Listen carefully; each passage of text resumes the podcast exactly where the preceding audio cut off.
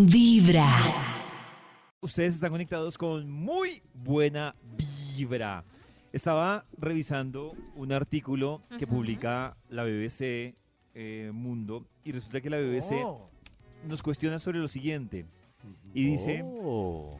los riesgos de tener una relación demasiado buena, demasiado ¡Ay! buena con tu jefe, con tu jefe. ¿Qué riesgos ¿Es tener eso? Sí. Claro, yo también, Maxito, decía lo mismo, decía, ¿qué riesgos puede tener eso? Oh. Y sabe, Maxito, que cuando leo el artículo dicen y ponen el caso de muchas personas que tienen una relación buena con su jefe y dicen la delgada línea entre tener una relación buena con el jefe y el ambiente laboral. Entonces ponen varios casos. Dicen, hay varios casos situaciones que se pueden presentar.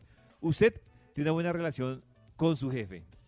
Si su jefe es un jefe alcahueta, se le puede volver un problema de ambiente laboral, de apoyo y de ayuda con el resto de sus pares. Oh. Y el día que su partner y jefe no esté, usted nadie le va a cubrir nada. O sea, no le van a perdonar Ni medio. una.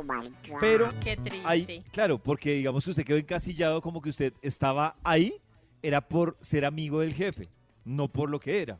Entonces, de, de- de entradita, Oh. pues ya hay un riesgo.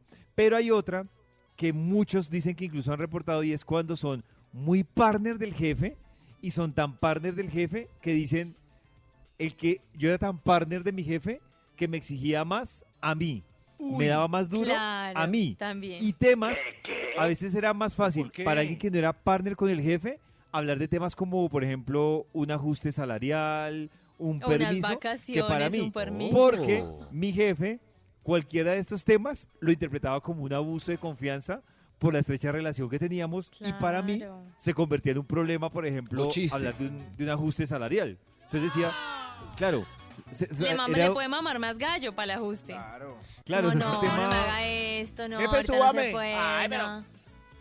Y no me diga más. Claro, Jefe. dice por ejemplo que el otro rollo no como recomendable, pero que se pasa a otro plano, dicen, cuanto más cercano al jefe, más complicado en relaciones interpersonales, en relaciones laborales, y además hay otro tema que menciona y dice, hay otro, no profundiza en ese tema, pero dice, y es peor la película, tanto para el jefe como para otra persona, cuando terminan metiéndose en relaciones, digamos, de carácter un poco más sexual o amoroso. Dicen, el rollo es peor porque a largo plazo se No. convierte en un problema para los dos. Qué porque ¿qué pasa? Que en ese caso es peor aún porque dicen cualquier cosa, cuando están, en, digamos que en el idilio, cualquier cosa que haga el jefe con este colaborador va a quedar como, como que le está dando privilegios. Claro. Pero Sí. si algún día esta historia se acaba, cualquier Oh. cosa que el jefe corrija del colaborador va a quedar como que está tomando represalias contra el colaborador. Entonces se vuelve un tema súper jodido. Dicen que ahí la clave es un equilibrio en el que sea una buena relación con el jefe, pero en una relación estrecha. ¿Ustedes creen que, que debe ser tan radical la cosa? Pues a mí me gustaría, no, a mí sí me gustaría ser amiga. Creo que trae más beneficios que Oh. consecuencias. A mí también me parece que sí, tener una buena relación con el jefe siempre va a ser positivo. Ya claro, meterle sexo y corazón y este tipo ya sí Uy, es como... Tiene que ver-. Si uno es el mejor amigo del jefe eh, y en la oficina nadie más, es muy raro. Entonces ahí ya Oh. es amigo del jefe, pero de nadie más. Hay que escoger. Es mi amigo. Ah, claro. En los oídos marcado. Hay que escoger. Es pollito, llegué borracha. Vibra en las Si es mi amigo, no me va a decir El nada. por ejemplo, donde te amo, no. Claro, me manda a dormir. Quiero contarles que ayer tuvimos un nuevo capítulo de Revolución Mental. Y en este nuevo capítulo de Revolución Mental con Karencita, pues nos estuvo hablando de herramientas para estar mejor. Oh. Otras dos herramientas que hemos mencionado, una tiene que ver con el tema de la meditación y otra tiene que ver con el tema de los eneatipos como más a fondo. El tema de la meditación consiste en que yo me siento, es un primer ejercicio, empiezo a respirar, a tomar aire por la nariz y al soltar por la boca y cada vez que me viene un pensamiento, yo vuelvo a tomar, o sea, lo observo como ah, estoy pensando esto y vuelvo otra vez a tomar aire por la nariz y a soltar por la boca. Mi experiencia es que cuando uno empieza a meditar, le cuestan mucho las meditaciones que no son dirigidas. como que es más fácil como buscar meditaciones dirigidas que funcionan para diferentes temas y que permiten que yo me concentre en algo que tranquiliza mi mente. En eh, Revolución Mental en Spotify hay una meditación que es meditación del niño interior, que también creo pues que está ahí en www.vibra.fm Revolución Mental y es una meditación que funciona mucho porque una de las herramientas es como que nosotros tuvimos un niño que estaba asustado porque estaba solo o que no tuvo padres que estaban como mentalmente tranquilos como para estar en nuestro proceso, como para observarnos, ¿no? Y muchas veces la persona se queda ahí, como culpando a los padres. No, es que como mi papá no me vio esto, no, es que como mi papá se hicieron eso. Y el tema es que debe haber como una conciencia de que los padres en su momento pues hicieron como lo que pudieron.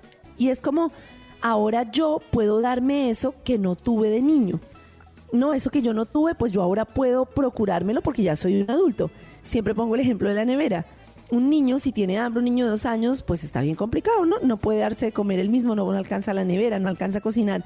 Pero si yo hoy tengo hambre, pues no es grave. Puedo ir, me cocino algo, mm, pido un domicilio, hago lo que sea, ¿no? Entonces, lo mismo sucede con nuestro tema emocional. Es como decir, yo hoy siento desconfianza, siento miedo, siento susto de que la gente me va a engañar, de que nadie me va a ver, que tengo cosas para que me vean, complacer a los demás. Pero yo hoy en día puedo darme gusto y satisfacer mis propias necesidades.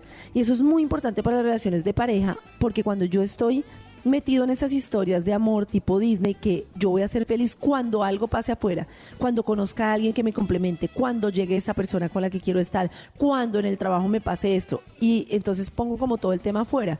Y es como, no, yo me lo puedo dar hoy mismo. ¿Qué necesito yo? Ah, necesito, tengo un mal día, entonces necesito darme un espacio, entonces salgo a caminar un momentico.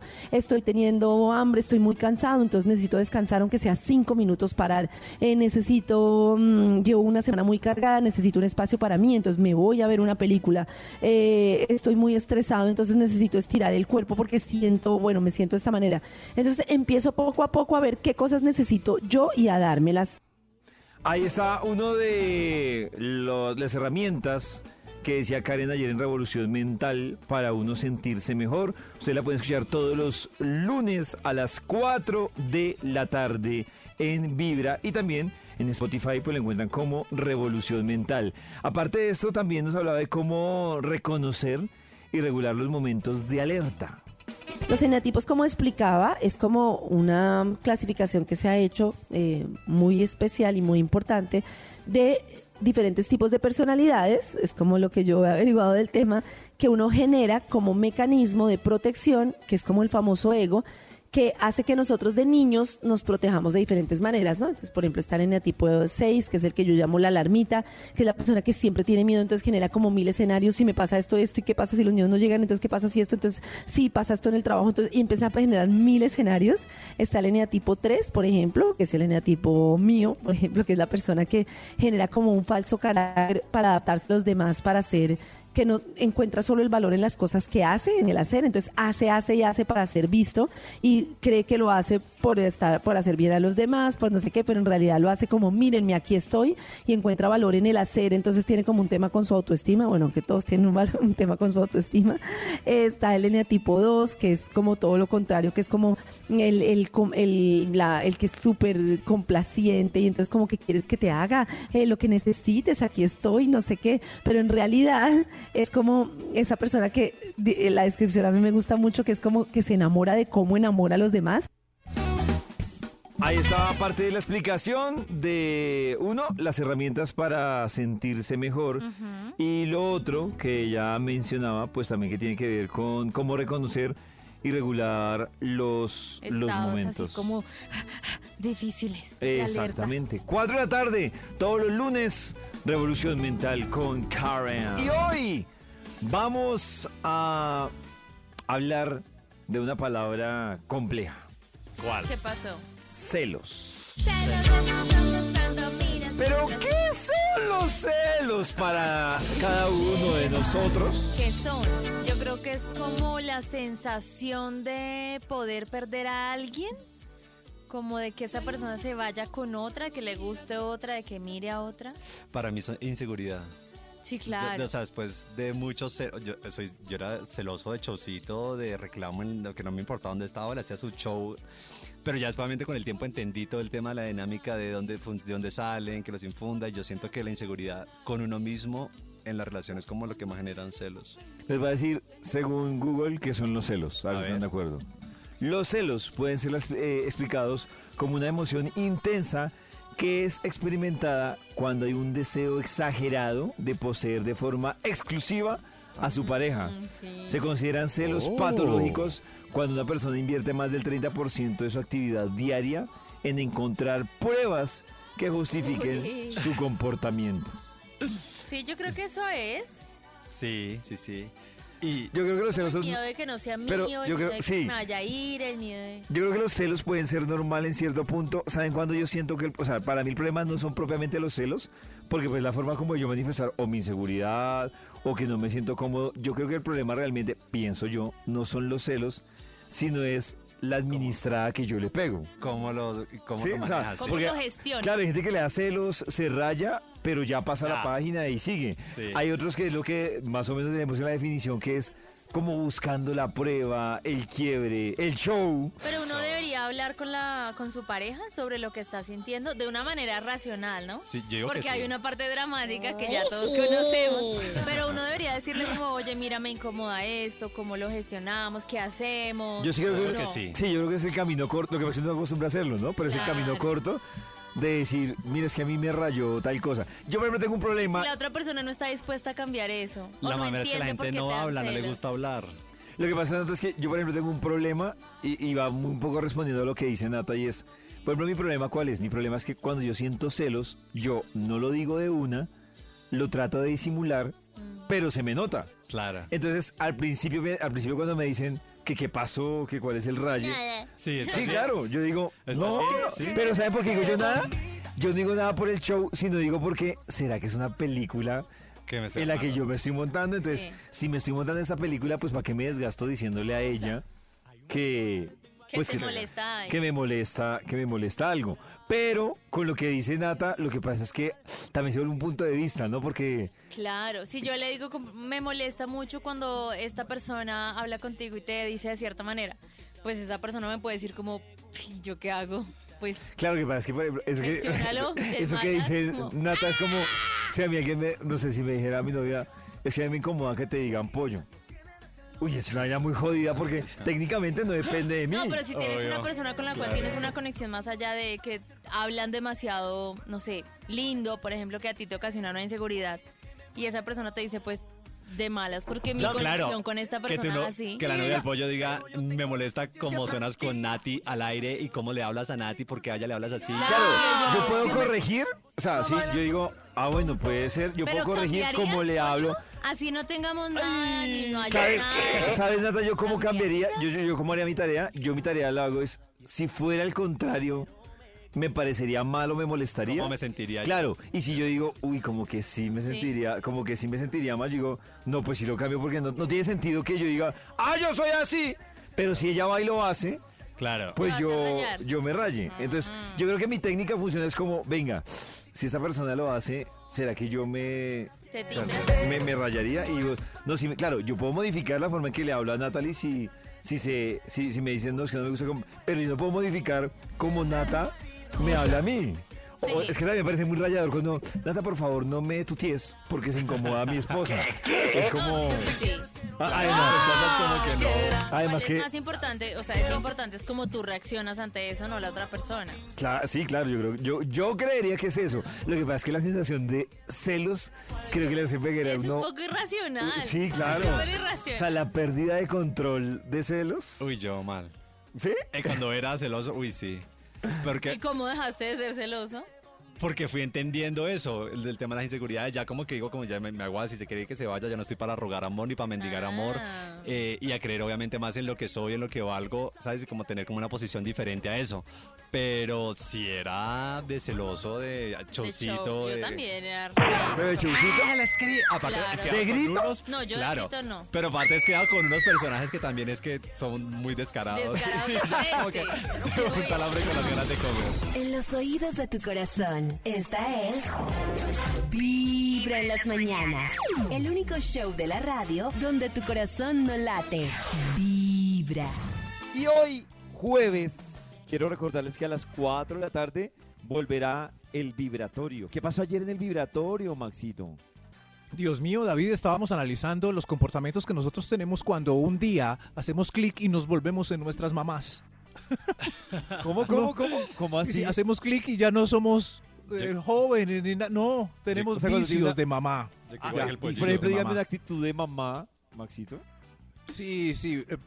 Por ejemplo, si usted está alegando con sus compañeros haciendo jarritas con las manos en la cintura así, con los dedos hacia afuera, eso es- ya es usted. un- Ah, claro, es Toda una mamá. Ay, yo soy Oiga, O, o mamá. también Sean hay- responsables. así Ah, ya hay un dicho, es hay un mamá. dicho que también es, que lo hace uno mamá, que es que, yo le dije, pero Yo no me se hizo- lo Yo le advertí. Yo se Yo le advertí. Exactamente, sí. Sí, Hoy sí. a las 4 de la tarde regresa el doctor Méndez y Maxito con el vibratorio. Yeah. Y después de las 6 de la tarde estará en nuestra cabina del drama. Quiero recordarles a todos ustedes lo que va a suceder el próximo domingo 23 de abril, para que lo tengan en el calendario. Domingo 23 de abril. Vamos a tener El día del idioma. música de arrunchis, Sí. invitaciones para los conciertos de Oh. Vibra y durante todo el día, escuchen esto, maratón con Jorge Lozano H. Bravo. Sí. Todo eso va a pasar el domingo 23. El domingo 23 de abril para que ustedes se programen desde las 8 de la mañana y durante todo el Bravo. día. Mientras tanto, hoy a las 6, la cabina del drama, también con cositas que pasan con Jorge Lozano. A ver. Yo creo que esta especie está en crecimiento en estos ¿Cuál? tiempos. Y esa especie de ser humano yo le llamo el mujeriego. Uy. Ese que cree que es el todas mías, Ajá. que tiene muchas capillitas y que no le gusta concentrarse en una catedral, que le gusta el volumen. Catedral. A él, a él o a ella, porque también hay, hay muchas mujeres que son Eso, hombre que hemos hablado hoy. A él o a ella le gusta la variedad, le gusta Ah. probar de diferentes bocados y no le gusta limitarse a una sola persona. Y tú ves, mamacita, a ese hombre mujeriego seguro, confiado, parece que tiene todo controlado. Pero Sí. muchas ya se dieron cuenta que algunos mujeriegos son altamente inseguros. Porque Claro. necesitan como la aprobación siempre, como la atención, la aprobación de las chicas, varias. Ok. ¿A quién le preguntas, Nata? ¿A Jorge? ¿A, A ¿A- pues Sí, ¿a quién? experto. A nosotros, o sea, es un por qué son así. Esa Es pregunta es por- qué son así. Ah, o ya, sea, ya, ya, ya. Porque necesitan que los validen todo el tiempo externamente las chicas. Yo tengo una teoría, Nata, con Sí. lo que preguntas, eh, y yo siento La de- que eso aplica para, para hombres y para mujeres. En la variedad Ese está el de- placer, David. ¿Cómo, Maxito? En la variedad está el placer. Eh, sí, pues, es decir, uno lo pueden ver como la variedad está el placer. No, lo que pasa es que me voy a poner mamerto con mi explicación. No, No, que- David, no importa, bien mamerto poquito, para poder responderle a Nata. Bueno, es que yo estaba leyendo y eso es un problema, Nata, que está ligado al desarrollo prefrontal de, del Oh. cerebro. Ajá, Y eso ocurre sobre todo con personas que dicen, eh, eh, aquí, está, aquí está el debate, lo pongo sobre la mesa. Las personas que dicen, en la variedad está el placer, y aplica para los que hablan, por ejemplo, de las relaciones abiertas, es cuando uno pierde la capacidad de concentrarse y de tener autonomía de decir, esto no es lo que quiero. Entonces como, es como el que dice, voy a hacer dieta, ve un buñuelo, se derrite y dice que va a dieta la miércoles Uy. yo me como el buñuelo. Habla de un problema de desarrollo de la corteza prefrontal. Ah. Entonces, cuando Gracias, uno David. tiene lo que muchos llaman fuerza de voluntad, eh, es ese tema. Uy, fuerza Entonces, de voluntad. Hay personas que en el plano sexual no han desarrollado bien su corteza prefrontal y la justificación es eh, en, el- en la variedad está el placer, eh, es que a mí me gusta las relaciones abiertas, es que quiero probar de todo un poco. No estoy diciendo que esté mal, no está mal, sino que simplemente pues habla de un desarrollo limitado que tuvo la corteza prefrontal. Limitado. Ve. Sí. Gracias, David. Gracias, tengo- a que lo comparen y pierda. Nada peor para un hombre que sentir que esas necesidades que él no ha podido cubrir, esa necesidad de impresionar, tú la vas a recibir de alguien más. Mamacita, al final del día, el, el cucaracho mujeriego quiere ser el todas mías. Quiere ser el que gane en todos los tableros y en todos los juegos. Pero a veces al cucaracho le duele cuando dice, por fin encontré a alguien bueno. Pero no me dedicó a mí su vida, su tiempo, porque encontró a alguien mejor. A alguien mejor en carácter moral, en valores. Mamacita, papacito, hay muchos mujeriegos que se arrepienten de ¿Será? haber dejado ir a la buena. Y la buena nunca regresa. Claro, ¿Será Nata, yo creo sí? que, pero yo creo que eso aplica para Sí. hombres y En la mujeres. noche en Es su decir, almohada. yo creo que, yo creo que eso aplica para hombres y mujeres que, por ejemplo, que se anda el pique aquí y el pique allá y cuando encuentran un príncipe, pero lo tratan como una, como un sapo, pues obviamente cuando pasaron por el príncipe, lo trataron como un sapo y siguen besando sapos, dicen, ah, no me di cuenta. Es que dejé pasar Es, es la que ya al princesa". final es un camino que hay que escoger. Si, Claro. eh, si voy a ser uh, un picaflor toda la vida, Exacto. eh, entonces voy, y lo advierto y todo, y lo otro es quedarme con una pareja con la que me gustó. Entonces, entonces al final de la vida el picaflor puede decir para ser rico o puede decir en 1972 me hubiera quedado con Gloria Inés". Esa. Ah. Era, miren, pero miren, Maxito, que se acerca un poco a lo que Oh. hablábamos esta semana por encimita, que es un tema que tenemos pendiente de la quemada de tapas. Y Max lo está diciendo, no es lo mismo ser picaflor a los 20 años, 25 años, que ser seguir de picaflor a los 35, a los 40. Ahí ya, o sea, se puede ser picaflor, no está mal, pero las consecuencias del picaflor de los 35 y el picaflor de los 20 son diferentes. O sea, son, son dos picaflores diferentes. Desde Uno más muy maduro. temprano hablándote directo al corazón. Esta es Vibra en las mañanas.